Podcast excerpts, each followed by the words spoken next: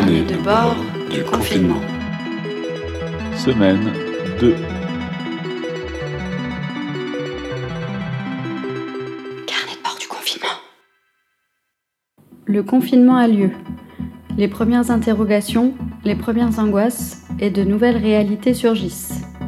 Le silence va-t-il prendre place? Déjà, des solitudes prennent forme, qu'elles soient dans le fait de se retrouver physiquement seul ou de se sentir seul dans sa façon d'appréhender cette situation. Le danger, à la fois si proche et si lointain, doit-il faire taire les critiques du monde qui nous entoure? Ne doit-on pas trouver, dans cette période où l'information plus que jamais semble nous échapper, une ou des lectures plus fines encore? Ne pas devenir les unités humaines négligeables et drastiquement gérées pour que chacun et chacune reste à sa place pour tenter de trouver des chemins de traverse dans un espace qu'on nous retire, nous avons choisi de suivre, à plus d'un mètre, plusieurs personnes. De chercher les petites histoires qui sont les marqueurs de cette nouvelle quotidienneté et de nous interroger régulièrement, seuls face à notre micro, sur ce que tout cela bouge en nous.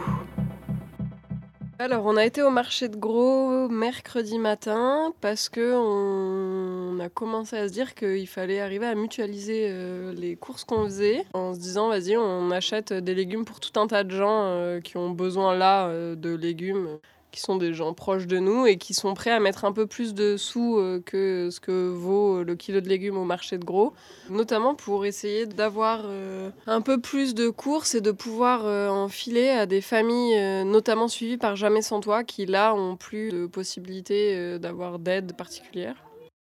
La question qu'on s'est posée au tout début, c'est euh, bon, mais en fait, il y a tout un tas de gens qui subissent euh, le confinement et pour qui le confinement a un réel impact euh, économique, social, financier. Et de se dire, bon, en fait, arrêtons de penser juste à nous et qu'est-ce que qu'est-ce que crée le confinement sur un repli sur soi identitaire etc et pensons un peu à l'extérieur et du coup réfléchir à tous ces gens qui dormaient dehors dans des camps qui squattaient des écoles, ben en fait, qu'est-ce qu'ils font, où ils sont, euh, pourquoi, euh, enfin pourquoi là euh, ils, sont oubliés quoi, ils peuvent plus faire la manche, ils peuvent plus aller acheter de trucs. Du coup, réfléchissons à comment on peut nous agir sur cette situation.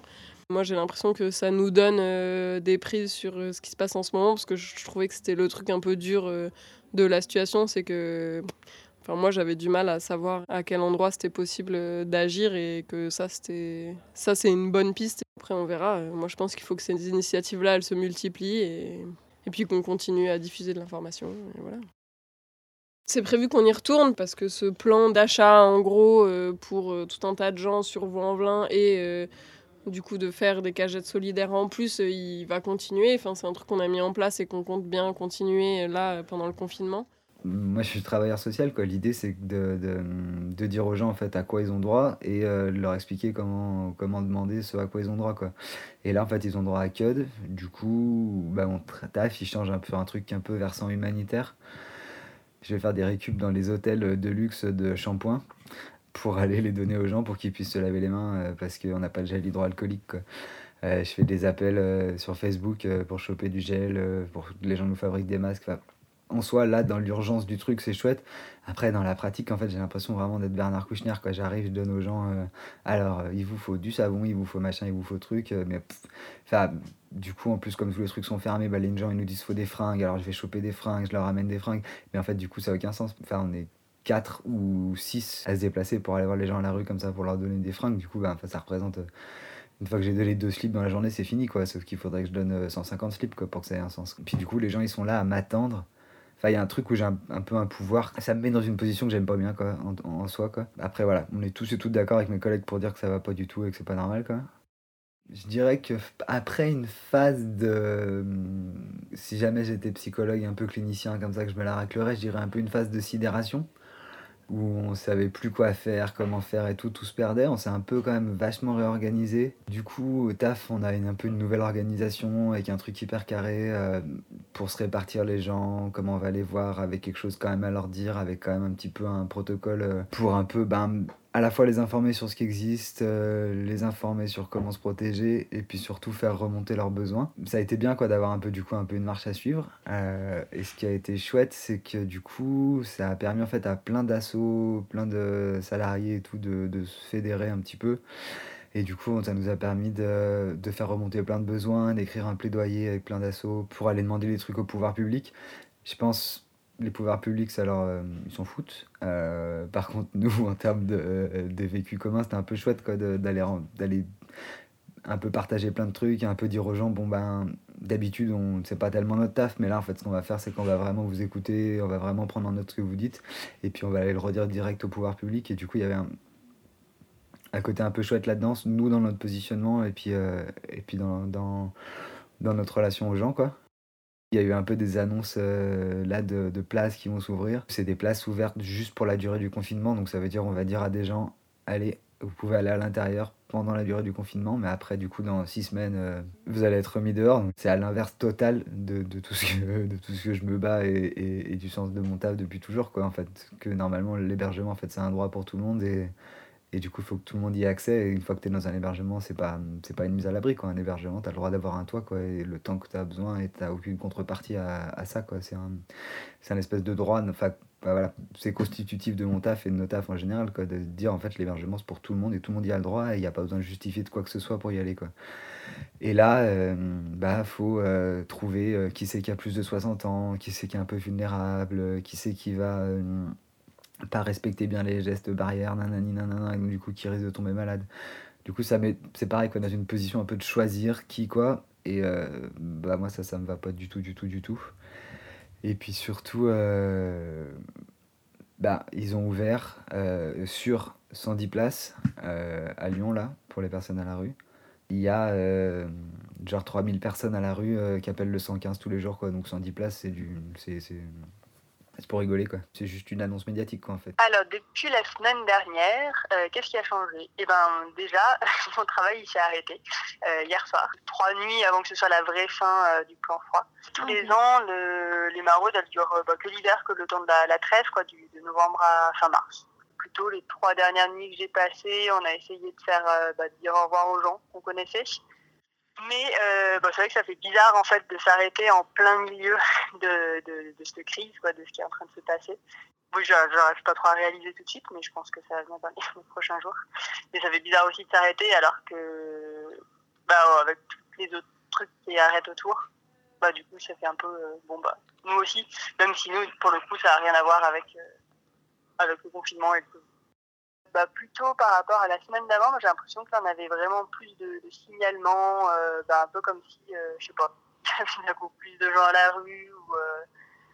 Bon, je pensais pas ça qui, qui arrivait, mais en tout cas, euh, on a pas mal, euh, pas mal tourné aussi pour, pour rencontrer bah, des familles et des personnes seules du galéraient à cause du froid. Il y en avait plein qui étaient très, très énervés de voir qu'en fait, bah. On parle de confinement, on parle du virus, on dit que c'est grave, et puis en fait, il n'y a rien qui est prévu, et du coup, il y avait vraiment beaucoup plus de, de tension. Alors, pas tant euh, contre nous, mais vraiment plus euh, le besoin d'extérioriser ça quoi, pour les gens, et d'avoir un peu des gens à qui en parler et échanger à ce niveau-là. Nous sommes le mercredi 25 mars 2020. Mercredi 25 mars 2020, neuvième jour de confinement. Neuvième jour de confinement. La question est, La question alors est, qu'on entre dans la deuxième semaine de confinement, alors qu'on entre dans Comment la vous deuxième sentez-vous semaine de confinement, comment vous sentez-vous? Alors là, c'est pas le bon jour pour poser cette question parce que je suis en plein syndrome prémenstruel. Aujourd'hui, euh, c'était un peu plus down. Autant vous dire que c'est la grosse déprime, On commence à sentir la semaine euh, qui vient de passer là. que je trouve tout nul. On a l'impression de pas réussir à faire tout ce qu'on a envie de faire, alors qu'on se disait au début que avec tout le temps qu'on allait avoir, Mais ça alors, allait être facile. Tout nul, tout nul, tout nul, tout nul, tout Et en même temps, euh, se met dans un rythme qu'il n'y a plus de rythme, c'est un peu compliqué. Là, on se rend compte aussi que ça va durer plusieurs fois cette semaine. Tout nul, tout nul, tout nul, tout nul, tout nul. Et à la fois, c'est, euh, ça reste toujours enthousiasmant sur le fait que si on n'arrive pas à trouver un rythme tout de suite et qu'on n'arrive pas à faire tout ce qu'on veut faire, Tout nul. bon, ben, on a le temps de le, de le trouver ce rythme. Si ça dure encore 15 jours, 3 semaines, voire un Tout mois. nul, tout nul. Et ce qu'on peut pas vraiment anticiper, c'est comment ça s'empile tout, tout aussi une petite sensation de se sentir enfermé, enfermé. Tout nul. Parce que ça fait être toujours dans le même espace, même si ici euh, c'est plutôt grand, avec un jardin, mais plutôt de ne pas réussir à trouver son propre rythme, plutôt d'avoir un rythme posé par, euh, par le confinement, quoi. Et se dire qu'il faut sortir pas souvent et qu'on peut pas avoir grand monde. Euh, le confinement c'est nul, les attestations c'est nul, le télétravail c'est nul, les séries c'est nul, tout est nul. Alors euh, je me sens nulle. Mais ça va passer, j'espère. C'est un peu l'inconnu. Donc euh, là, ça va moyen. Je pense que ça va faire des, allers-retours. Bon, à voir. Tout nul, tout nul, tout nul, tout nul, tout nul, tout nul, tout nul, tout nul. Tout nul.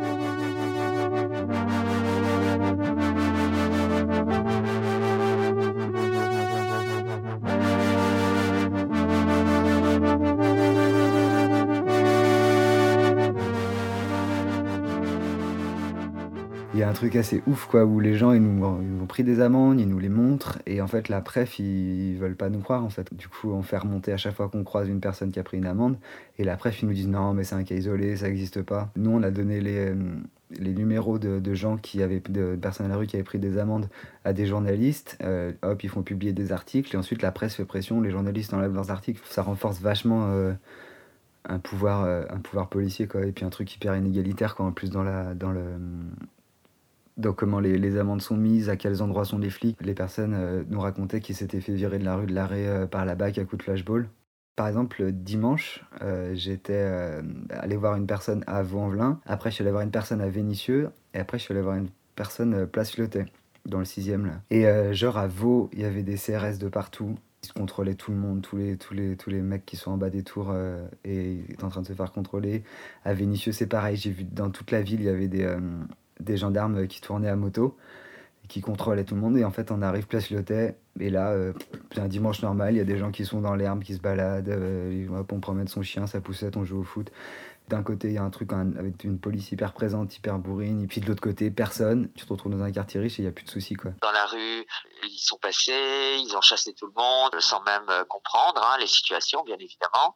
C'est euh, dégagé, euh, voilà, c'est tout à fait de nouveau stigmatisant. C'est toujours, voilà, les putes qui vont contaminer, bien évidemment. Je m'appelle Nadja Deloro. Je suis donc travailleuse du sexe à Lyon. Les relations avec la police n'ont jamais, euh, de toute façon, été- très euh, bienveillantes. On est même plutôt zélé euh, quant à la répression de la prostitution et ça depuis, enfin depuis que moi, en tout cas, j'ai commencé en 86. Et depuis, j'ai jamais vu de toute façon une situation où on facilitait la prostitution ou le travail du sexe. Alors maintenant, depuis le confinement, alors ça dépend. Dans la rue, ils sont passés, ils ont chassé tout le monde sans même euh, comprendre hein, les situations, bien évidemment. C'est euh, dégagé, euh, voilà, c'est tout à fait de nouveau stigmatisant.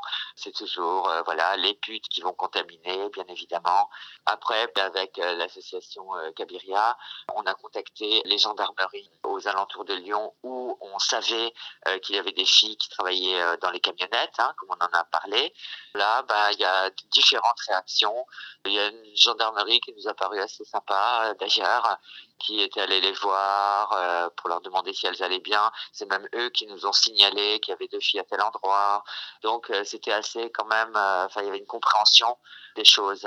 D'autres, vraiment, ont été assez abjects disant que de toute façon ils en avaient rien à faire, euh, qu'ils iraient même pas les voir. euh, donc euh, voilà, qu'elles crèvent en paix en fait.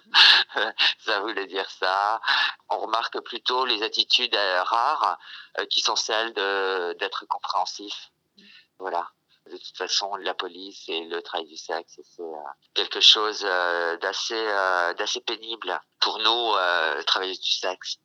Puis euh, l'annonce euh, du confinement, donc euh, le 17, euh, la situation des travailleuses du sexe ou prostituées ou putes, selon comment on, se définit soi-même, ben, est assez euh, catastrophique euh, dans l'ensemble, puisque en règle générale, bon, ben, de toute façon, les travailleuses du sexe sont déjà assez précarisées en règle générale, d'autant plus depuis les lois de pénalisation des clients en 2016. Mais là, on a l'impression que c'est le coup final. Moi, je vais parler en mon nom. Je vais vous parler aussi de la situation de celle que je connais le mieux, des personnes qui travaillent dans la rue. Donc là, bah, ça a été euh, assez terrible. Pour moi-même, bah, le 17, j'ai dû partir de l'endroit où j'étais, donc plus de logement, plus rien. Beaucoup euh, de celles qui travaillent dans la rue et les plus précaires, donc les plus précaires, c'est qui? Ce sont les migrantes, euh, beaucoup. Ce sont des personnes qui ont des vulnérabilités, aussi des trans, voilà en fait, euh, bah, quand on travaille plus, euh, on peut plus payer l'hôtel. Donc là, on commençait les menaces ou voir euh, déjà des expulsions d'hôtels ou d'hébergeurs de sous-location sans contrat, bien sûr. De toute façon, les plus précaires en prennent tout de suite toujours plein la gueule avec bah, des difficultés pour vivre. Et puis vivre, ça veut dire en fait survivre, c'est-à-dire avoir un toit, pouvoir manger. Et là, il y a des personnes qui se sont trouvées absolument sans rien du tout. Alors euh, moi, ça va bien en tant que française, en tant que militante, parce que j'ai euh, cette ressource, mais d'autres ne l'ont pas, d'autres ont parce qu'elles sont dans des précarités administratives, donc ont carrément peur des flics.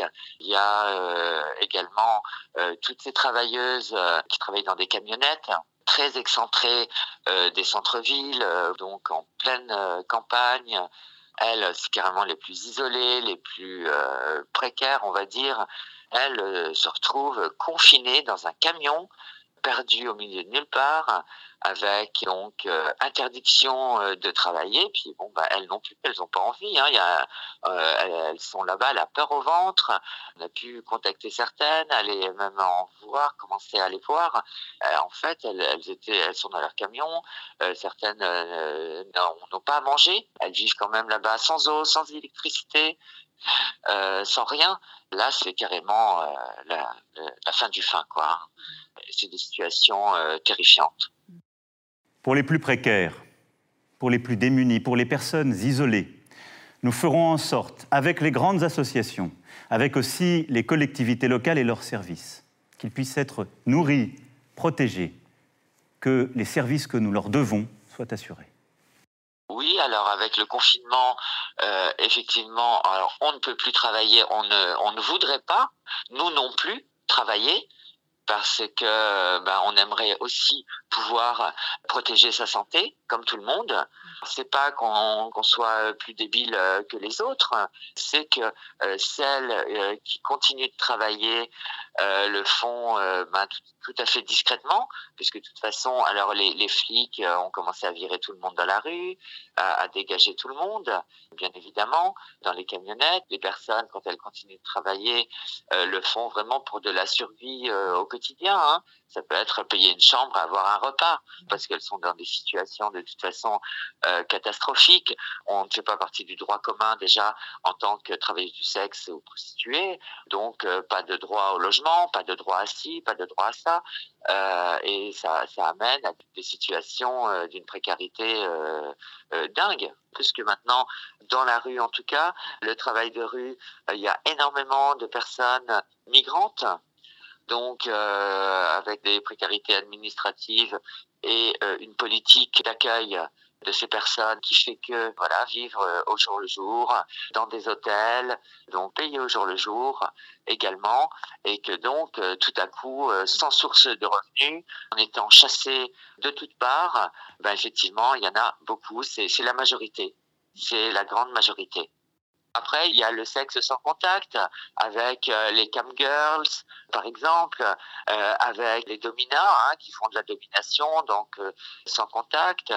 Alors, en ce qui concerne les cam girls, enfin le, le retour, déjà, en premier lieu, j'aimerais vraiment les saluer parce que euh, sur euh, le web, dans les discussions de, de du sexe, dans les discussions de groupes de soutien, euh, elles ont énormément, à l'annonce du confinement qui indiquait que les personnes qui pratiquaient le travail du sexe avec contact allaient connaître une situation assez précaire, elles ont donné plein plein de conseils, d'astuces, elles ont donné leurs trucs pour pouvoir travailler, elles ont partagé euh, vraiment euh, avec les autres pour euh, permettre à celles qui le pouvaient de pouvoir se réorienter un petit peu, en tout cas d'essayer de ne pas se noyer complètement. Quoi. Et en ce qui concerne les camgirls, bon, ben, ça fonctionne toujours. Et puis, il y a plein, plein de moyens hein, avec des choses très sexuelles. Il y a des choses également où on peut vendre des photos. Il y a des sites où on peut vendre sa petite culotte portée. Tout ça, bon, bah, continue de toute façon euh, quand même, plus ou moins. Euh, j'ai même remarqué euh, que sur certains sites qui, en général, ne proposent pas de dialogue, qui proposent plutôt de la mise en relation pour du sexe de contact, dans ce même genre de site, il y avait des demandes provenant de clients. Et dans cette période, justement, de contamination à coronavirus, il y avait des demandes euh, pour euh, ben, du dial, euh, des SMS érotiques, ce genre de choses, en attendant d'avoir une sécurité ouais, sanitaire avec cette épidémie de coronavirus, les risques ben, sont grands pour les travailleuses du sexe en général, c'est sûr. Euh, parce qu'on ne peut pas demander euh, d'aide euh, ni aux institutions ni à personne. en général, beaucoup aussi sont assez isolés au niveau social. Alors on propose effectivement ben, de faire une réduction des risques avec des positions en disant que certaines pratiques ben, ne sont plus possibles. Bon, pour nous, prostituées, ça ne pose aucun problème. Après, c'est au niveau des clients où là, justement, beaucoup aussi profit de ce genre de situation pour t'imposer des pratiques à risque parce que ils savent que de toute façon euh, les plus précaires à un moment donné ne refuseront pas et là c'est assez euh, dégueulasse. Sinon, pas de bouche face à la bouche, les, les têtes le plus loin possible. Donc, on pourrait dire euh, que c'est une levrette généralisée, pourquoi pas, mais aussi pas de pas de doigté, euh, bien évidemment pas de baiser. Ça reste euh, de toute façon compliqué parce que les clients, sur le moment, essaient toujours de t'en imposer davantage dans ce genre de contexte et de situation. Après, euh, alors comment réduire ces risques C'est-à-dire mettre en sécurité les personnes? C'est ce qu'on essaie de faire au maximum. Euh, il faut que les personnes elles soient logées, euh, qu'elles aient au moins de la nourriture pour pouvoir faire face jusqu'à la fin du confinement. On espère arriver à ça, mais on sait très bien que c'est une illusion. sans droit, sans rien, c'est une illusion. Bon, euh, à Lyon, euh, il y a quand même une association, Cabiria, euh, qui est une association de santé communautaire avec et pour euh, les personnes prostituées et travailleuses du sexe qui est là, qui est présente, euh, qui essaie de repêcher un peu tout ce monde, de pouvoir euh, reloger ou de dealer avec les, les hôtels pour avoir un prix plus bas, payer des chambres d'hôtel. Voilà, il y, a des, y a cette solidarité qui s'organise. Maintenant, la demande explose. On n'a pas encore contacté tout le monde, on va dire mais on essaie de effectivement que, les gens ne soient pas à la rue pour mettre euh, ces personnes en, sécurité. Euh, sanitaire pour leur permettre de ne pas travailler parce que là je le répète aussi on aimerait ne, pas travailler on, a envie de se protéger et en fait ça euh, euh c'est très compliqué il y a à Lyon Cabiria qui a, euh, tout au début de ces mesures de confinement, créé une cagnotte. C'est sur euh, Alloasso. On peut donner même un tout petit peu. La demande explose. C'est une petite association qui n'a pas non plus des moyens énormes. Moi, je peux pas entendre euh, à l'heure actuelle, euh, comme j'ai entendu l'autre fois, une gamine qui dit qu'elle a faim. Nous sommes le jeudi 26 mars 2020. Jeudi 26 mars Nous sommes 2020. au dixième jour de confinement. Dixième jour de confinement. Aujourd'hui, la question est Est-ce que le fait de faire cette chronique a est-ce changé que le votre fait de façon de faire voir cette la chronique situation? a changé votre façon de voir la situation? En fait, je sais pas. Euh... Oui. C'est un peu dur euh, cette question. J'ai l'impression que ma façon de voir la situation, elle change tous les jours ou presque. dans le sens où, comme je suis euh, plutôt euh, jeune, à la trentaine, où je m'inquiète pas trop de pouvoir être une victime mortelle du coronavirus, que je suis pas dans un centre-ville d'une grande ville euh, comme Paris, Je me sens assez loin de la possibilité d'être touché de façon violente, voire mortelle par, la maladie. Et donc j'étais un peu désinvolte. Et le fait d'entendre des histoires, surtout des situations qui reviennent du service hospitalier et de gens qui travaillent au plus proche de- des conséquences de l'épidémie, ça m'a permis de pouvoir prendre conscience plus de la réalité, de façon plus crue de la situation. Ça va tellement vite, ça évolue tout le temps, et ma compréhension de cette situation, elle, change. Alors sans doute que le fait de faire cette chronique et d'aller à la rencontre de plein de personnes différentes et d'entendre des témoignages différents, ça me fait euh, changer mon regard et voir la situation autrement que si j'étais juste euh, avec mon vécu à moi et centré sur comment je le vis moi. C'est sûr que c'est un moyen euh, qui me permet de prendre conscience et connaissance des multiples situations euh, qui sont vécues différemment par ce confinement. Et de, la même façon, du coup, paradoxalement, je dirais non, parce qu'en effet, les gens qu'on a plutôt interrogés sont des gens qui sont auprès des gens les plus précarisés ou les plus en faiblesse, pas ma situation. Du moins, euh, à part euh, euh, situation extraordinaire où quelques personnes peu âgées et en bonne forme ont été touchées, ce n'est pas le cas. Et là, en effet, les gens qu'on interroge sont proches de gens qui sont dans des situations soit physiques et de maladies difficiles, soit dans des situations de sociales extrêmement ce qui n'est pas la mienne. Donc voilà, donc euh, ça m'a à la fois fait prendre conscience euh, de la plus grande cruauté de la situation et en même temps ça me conforte dans la position où je suis pas du tout une personne dans la population la plus touchée. Je suis en télétravail depuis euh, lundi parce qu'il y a eu plein de cas de médecins malades dans le service. Moi, je me suis fait dépister, je suis négative, mais comme euh, été vachement en contact avec les gens malades, ils ont dit euh, surveille tes symptômes toute la semaine, va pas travailler, pas sur le site. Concrètement, mon téléphone de mon service est dédié sur mon téléphone et du coup, je réponds aux appels comme si j'étais là-bas, mais en fait, je peux pas me déplacer. Je réponds quand même aux questions et aux mails. En fait, l'activité, elle est super calme, hormis euh, pour le corona. Et donc, du coup, euh, ça dure jusqu'à la fin de la semaine et je reprends lundi. Nous, on fait une équipe mobile, en fait, normalement. Les médecins qui sont en charge des patients euh, les voient et ils nous appellent quand ils ont des questions. Et d'habitude, nous, on va les voir aussi et on essaie de comprendre un peu plus les histoires. Et là, du coup, on fait, on débrouille juste euh, par téléphone, quoi. Ce que hum, je sais, c'est qu'il y a du coup un protocole euh, qui est coordonné au niveau européen pour euh, euh, commencer des traitements pour les patients. Les traitements ont été euh, lancés euh, en France de manière large, sachant que pour l'instant, il n'y avait pas vraiment de preuves et que ce qui a été fait en Chine ne montrait pas forcément non plus d'amélioration.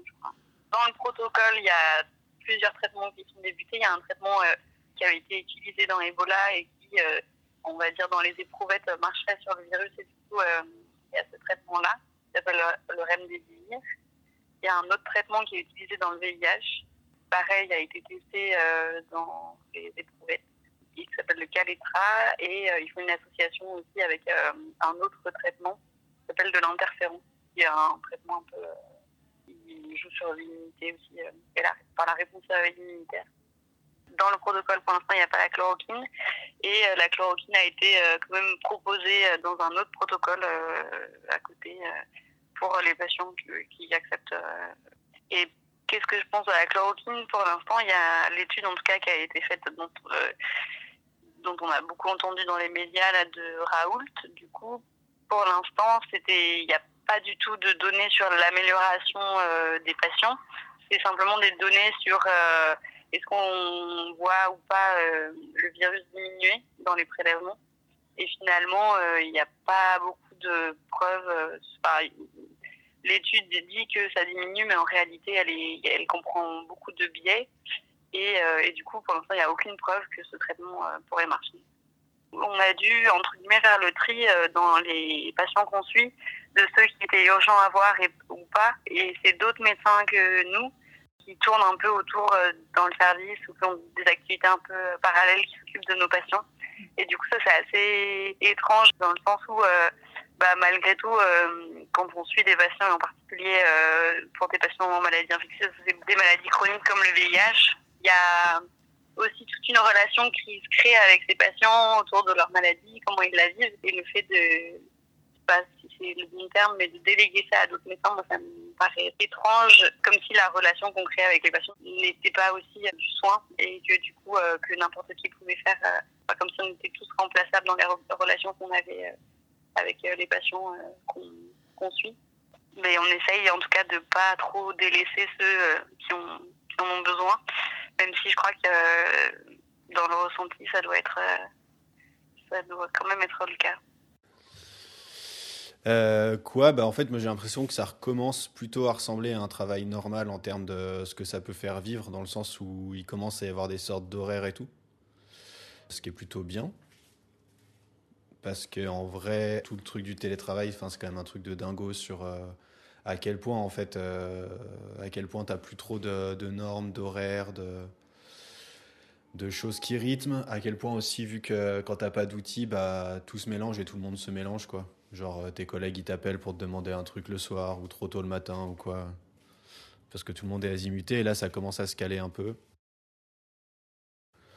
Et après, sinon, plus dans le concret, euh, les gens avec qui je taffe, ça va encore. Ça fait du coup là un peu plus d'une semaine qu'on est confiné. Et il y a des gens qui commencent à avoir des bonnes inquiétudes quand même, qui se demandent euh, comment ils vont tenir et tout j'ai l'impression que pour beaucoup, en fait, la, réalité du, du, temps du confinement euh, qui nous attend, elle n'était pas, elle était pas trop intériorisée en fait. Et que là, quand je les ai au téléphone, ils commencent plutôt à me dire que ça va être dur euh, de rester confiné jusqu'à fin avril. En fait, j'ai l'impression, ce qui est chelou pour les gens avec qui je taffe, mais même pour moi, et je pense pour un peu tout le monde euh, qui n'est pas dans des formes de vie collective, moi, les gens que j'accompagne, ils habitent tous seuls chez eux c'est qu'en fait, t'as pas euh, toutes tes humeurs, c'est tes humeurs, et il n'y a rien euh, d'extérieur qui va venir les, euh, les arrêter, en fait, ou les, ou les remettre dans un rythme commun. Du coup, je sais pas, par exemple, si t'es déprimé ou que t'es angoissé, mais que c'est ta vie de tous les jours, et que t'es pas enfermé chez toi, bah, tu vas pouvoir, enfin, je sais pas, t'es es, peut-être déprimé ou angoissé le matin, mais vu que t'as un rendez-vous un moment où tu vas voir des potes, ou que t'as une activité, et bah, ça te fait switcher sur un truc, tu passes à autre chose. Et là, en fait, bah, on est tous, et, les gens que j'accompagne, tout le monde est un peu genre, face à ses rythmes, à, à son, à son intériorité, sans avoir, euh, sans avoir non plus trop moyen de, de s'en échapper. Sinon, par ton intériorité, quoi. Du coup, je sais pas trop ce que ça va faire à, moyen terme et comment les gens ils vont s'en débrouiller. Et il euh, y a un espèce d'autre truc qui est peut-être significatif, c'est que moi j'ai l'impression qu'en fait euh, tous les gens que j'accompagne, souvent ils, ils, sont dans des, dans des vies qui sont un peu des, des loops de, de ce que peut être notre société. Enfin, je sais pas, c'est un truc qui est souvent dit en fait que la, que la folie euh, est le miroir du monde social. Et du coup là concrètement en fait, ça fait qu'on est quand même dans une, dans une période, un, ultra anxiogène, qui est pas évidente, et deux, ultra bureaucrates avec euh, tout le truc euh, des attestations, euh, qu'il faut sortir avec des attestations, que ces attestations, en fait, elles ont déjà changé une fois en deux semaines. Et les gens, ça leur fait, ça leur fait des trucs pas possibles. Ou là, par exemple, depuis qu'ils ont changé les attestations, moi, avant-hier, j'ai pas eu le temps de passer en reposé chez tout le monde. Et du coup, il y a des gens qui osent plus sortir parce que l'attestation a changé et ils pensent qu'ils vont se faire verbaliser s'ils prennent les antennes d'attestation et qu'ils mettent l'heure. Du coup, c'est quand même bien signe aussi de la pression qui pèse sur les gens et, euh, de toute l'absurdité euh, bureaucratique et ce que ça fait vivre, je pense, à l'ensemble de la population. En fait, la peur de la verbalisation, de se sentir coupable et tout, de pas bien faire les choses. Sauf que là, pour le coup, euh, c'est des gens pour qui ça empêche carrément de le faire. Donc c'est assez terrible, quoi. Ah si, moi, il y a un truc qui est assez significatif aussi de l'époque. Euh, du coup, pas sur. Euh, en fait, l'assaut où je bosse, euh, c'est divisé en trois services en gros. Il y a des gens qui habitent en appart. Là, c'est le service où je suis. Du coup, ils sont en appart en ville individuelle. Et il y en a d'autres qui habitent dans des résidences, genre de l'habitat partagé, quoi. Et là, en fait, c'est poser la question s'il y a quelqu'un qui a, chopé le, le coronavirus. Et en fait, les collègues, ils ont été chers en galère. Alors, pas tant à cause du virus en soi, mais parce que, en gros, euh, maintenant, quand tu veux joindre ton médecin traitant, tu peux plus l'appeler pour plein de médecins. Du coup, il faut que tu passes par Doctolib. Du coup, il faut que les gens ils aient euh, Internet, qu'ils aient les capacités aussi d'installer Doctolib, euh, même s'ils ont le net, faut, enfin, voilà, ça demande plein de savoir et tout. Une fois que tu es sur Doctolib, tu peux pas forcément prendre rendez-vous avec ton médecin. Et puis de toute façon, vu que tu as le coronavirus ou que tu penses que tu l'as peut-être, eh ben, vaut mieux pas aller chez ton médecin. Du coup, on te conseille de faire une téléconsultation. Sauf que pour faire une téléconsultation, c'est pas gratos, c'est pas euh, pas parce que c'est l'état d'urgence sanitaire que faut déconner. Et du coup, faut que tu aies une carte de crédit pour euh, pour payer euh, ta téléconsultation. Donc ça fait que les gens qui n'ont pas de carte parce qu'ils ont des soucis bancaires, qui n'ont qu'une carte de retrait par exemple, ou qui n'ont pas de moyen de paiement, je sais pas pour plein de raisons, parce qu'ils sont sous curatelle ou n'importe quoi. Du coup, eux, ils peuvent pas de manière autonome, genre avoir une téléconsultation en médecine. Et après, euh, une fois que tu as ça, c'est aussi euh, pas mal galère parce que nous, euh, vu que c'est tout des téléconsultations et tout, et qu'on peut pas avoir les médecins par téléphone, ça fait que nous, on peut pas, peut pas appeler le médecin pour lui dire, pour lui dire bah, on, accompagne cette personne, est-ce que ça a été. est-ce que ça a été la consultation Est-ce que vous avez bien compris tout ce qu'elle vous a dit Est-ce qu'il y a des choses à voir Parce que c'est un truc qu'on est censé faire aussi avec l'accord de la personne, c'est euh, aider à faire le lien avec les soignants pour l'aider à l'aider à expliquer les symptômes ou l'aider à demander des trucs si elle a besoin de trucs, je sais pas, je dis n'importe quoi, un passage infirmier ou quoi. L'aider à, soutenir ses, demandes face aux soignants. Et ça, du coup, nous on est aussi pas mal bloqué parce que en fait tout passe par un ordinateur avec des sessions et tout machin et que et que nous on n'est pas censé être sur place avec les gens. Donc voilà, il reste que euh, en gros pour les gens qui ont pas ça, il leur reste que SOS euh, médecin qui passe encore à domicile. Mais il euh, faudrait voir à pas que ça sature et tout. Et ça fait encore une fois un truc ultra inégalitaire dans la possibilité de te soigner, quoi, mais jusqu'à jusqu'à dans les, dans les méandres des petits trucs, quoi. La joie technologique. Là, ce qui commence à être de plus en plus compliqué, c'est euh, bah, les patients qui supportent de moins en moins bien le, confinement. En fait, ce qui se passe, c'est que évidemment en, santé mentale, en psychiatrie, euh, les, patients, euh, quand, quand, ils sont notamment en manque de tabac, ça devient très vite euh, compliqué. Et en fait, notamment, il y a des patients qui sont, voilà, qui sont confinés, mais qui n'ont aucune famille, aucun ami qui peuvent passer pour apporter des cigarettes. Ce qui fait qu'en fait, on faut gérer une espèce de une, espèce de, sevrage euh, de la nicotine, de la cigarette. Du coup, il y a plein de patients qui le supportent euh, vraiment mal. Quoi. Bon, heureusement, hein, il y a d'autres patients qui ont de la famille, du coup, ils peuvent, euh, ils peuvent passer, du coup, ils viennent à l'entrée de l'hôpital. Nous, on se détache, on va, on va chercher les clopes et on, leur ramène après. Il y a eu plusieurs services qu'on ont fermé sur l'hôpital parce qu'en fait, ils s'attendent à ce qu'il y ait un, afflux de, de, patients Covid ces, ces, prochains jours, prochaines semaines, et du coup, il y a eu une réorganisation l'hôpital. Notamment, il y a certains services d'entrée qu'on qu fermé. Il y a un service euh, d'urgence du coup qui est dédié maintenant au Covid. Il va prendre en charge que des patients euh, en souffrance psychique qui ont le Covid. Et du coup, en fait, tous les soignants qui étaient, euh, bah, qui sont attitrés au service confirmé, en fait, maintenant, c'est des, des, soignants de réserve qui sont, qui peuvent être appelés du coup jour et nuit pour intervenir dans les services quand, bah, quand il y aura un manque d'effectifs dans des services suite à, à des soignants contaminés, quoi. Il y a des patients qui, bah, qui se sont retrouvés dehors euh, parce que parce qu'en fait les équipes médicales euh, jugeaient, jugeaient meilleur le, fait que ces patients se retrouvent dehors et plus en sécurité euh, d'un point de vue sanitaire qu'à l'intérieur des murs. Et du coup, il y a des patients qui sont qui n'étaient pas dans un état psychique vraiment stable, qui se sont retrouvés à sortir de l'hôpital. Après, voilà, les gens qui ont été mis dehors n'étaient pas non plus dans un état catastrophique. Hein. Vraiment, les patients qui sont dans un état sévère d'un point de vue psychiatrique restent quand même à l'hôpital. Mais, c'est vrai qu'il y a des patients qui se sont retrouvés dehors suite à la réorganisation de l'hôpital et à la fermeture de certains services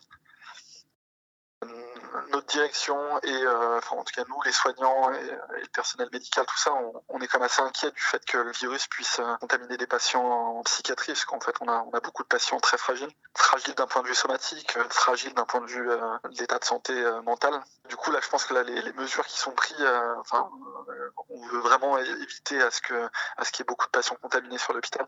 Là, notamment maintenant, tous les patients qui arrivent sur l'hôpital, c'est-à-dire toutes les nouvelles admissions aux urgences, les patients ils sont systématiquement testés du coup. Si, euh, si le test est négatif, les patients se retrouvent dans les services d'entrée euh, classiques euh, par secteur.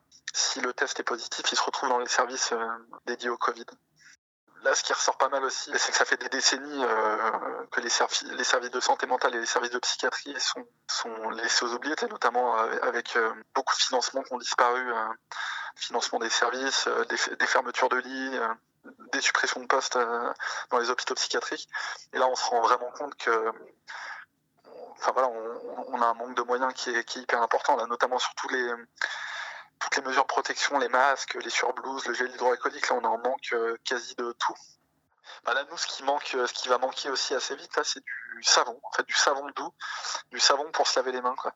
Voilà, là, d'ici euh, quelques jours, on est, on est en rupture de stock. Du coup, l'hôpital sont en train de voir avec d'autres fournisseurs pour, pour avoir du savon doux, c'est-à-dire juste pour les gestes barrières, juste se laver les mains, quoi. Euh, moi, je suis agent de service, agent hospitalier, mais bon, je suis pas reconnu en tant que tel. Hein. Je fais plus de l'hôtellerie, voilà, l'hôtellerie, les chambres, euh, préparation pour euh, les futurs opérés. je suis en ambulatoire, donc les ambulatoires, c'est les personnes qui arrivent le matin pour se faire opérer et qui ressortent le soir si tout va bien. Je m'entends dire les chambres, c'est comme une chambre d'hôtel. Hein. Je suis obligée de tout faire, c'est-à-dire le, le, haut, le bas, les lits, les les chevets, les douches, les lavabos, les chiottes, enfin tout ce que tout ce qui appartient à une chambre, comme une chambre normale, mais euh, spécial euh, nettoyage bio puisque c'est un, opéré qui va être là dedans. Moi, je, moi, je, désinfecte le lit jusqu'au matelas, jusqu'au fer, jusqu'au tout ce qui est touche, touché. C'est pas une petite affaire. Et j'ai 34 chambres comme ça, donc euh, des doubles qui font presque 22 mètres carrés. Et j'ai pas beaucoup d'heures. Hein. Là, à vrai dire, j'ai de 5 heures à à 21h30. Si je calcule tout, j'ai 3 heures en tout. vraiment 3 heures. Mais ça fait même pas 7 minutes par chambre, si tu calcules bien. la première semaine, euh, bon, c'était pas très précis. Euh, on a travaillé euh, jusqu'au 13, je crois, lundi, où il y avait encore pas mal de patients. Et on n'a pas eu plus de détails au niveau du Covid. Le lendemain, on nous a dit que tout allait être fermé. Donc, tout le, bloc opératoire et ambulatoire. Ils ont aménagé le service, justement. Ils ont changé les, les blocs opératoires par un système respiratoire, ventilation et tout ça. C'est pour ça qu'ils ont dégorgé les blocs opératoires pour accueillir voilà ceux qui voilà, c'est là où ils pourront plus les recevoir. Ben, euh, maintenant, les hôpitaux ils prennent plus les les agents hospitaliers euh, sur leur compte, ils prennent maintenant les sous-traitants comme moi, là, je suis avec la société machin, parce que moi j'ai entendu dire qu'il y a d'autres sociétés comme moi qui n'ont pas euh, pas fait d'efforts hein, au niveau des masques et tout ça. Ouais. en tout cas, j'aurais dit que moi je montais pas. Euh, s'il y a du coronavirus, euh, moi je montais pas. Hein, Après, s'ils veulent nous virer, ils nous virent. Hein. Mais moi, avec une seule une petite chemise verte, là, transparent, là, tous les virus traverse. Moi, je mets pas ça. Hein. Nous, euh, nous c'est délicat. Ouais. En plus, tu sais, on n'a pas des produits. Là, en ce moment, la société, elle nous donne même plus de produits efficaces pour la désinfection, rien. Euh, même pour, euh, tu vois, les, quand tu, tu laves les franges, là, tu sais, les franges, c'est des trucs longs qui, qui nettoient les sols. Normalement, il faut les faire bouillir à 90. Là-bas, chez nous, ils n'arrivent même pas à 90 et 40, ça tue même pas les microbes. Et en plus de ça, il n'y a même pas de la lessive. Euh, c'est avec des cachets de, de lessive euh, lave-vaisselle ou alors c'est des petits sachets agnos qu'on met dans des petits seaux pour nettoyer les bureaux. Ils disent que c'est, mais c'est franchement si sceptique, hein, parce que sans lessive, vraiment une lessive euh, qui tue les bactéries, nous n'en avons pas. Hein, ouais. franchement, c'est scandaleux. Hein. Vendredi 27 mars, 11e jour de confinement. Vendredi 27 mars 2020, 11e jour de confinement. Est-ce que vous aussi vous vous La êtes question mis à faire est- de la course à pied? Est-ce que vous aussi, vous vous êtes mis à faire de la course à pied? Euh, C'est marrant ça parce que ben, je suis allée courir hier, Eh bien, je faisais déjà de la course à pied avant le alors que normalement je fais pas de la course à pied. Et malheureusement, j'ai mal au genou pendant le confinement. Je vais très peu courir. Mais je peux pas vraiment dire que je me suis mis à faire de la course à pied parce que j'ai pas l'impression que c'est quelque chose que je vais faire régulièrement.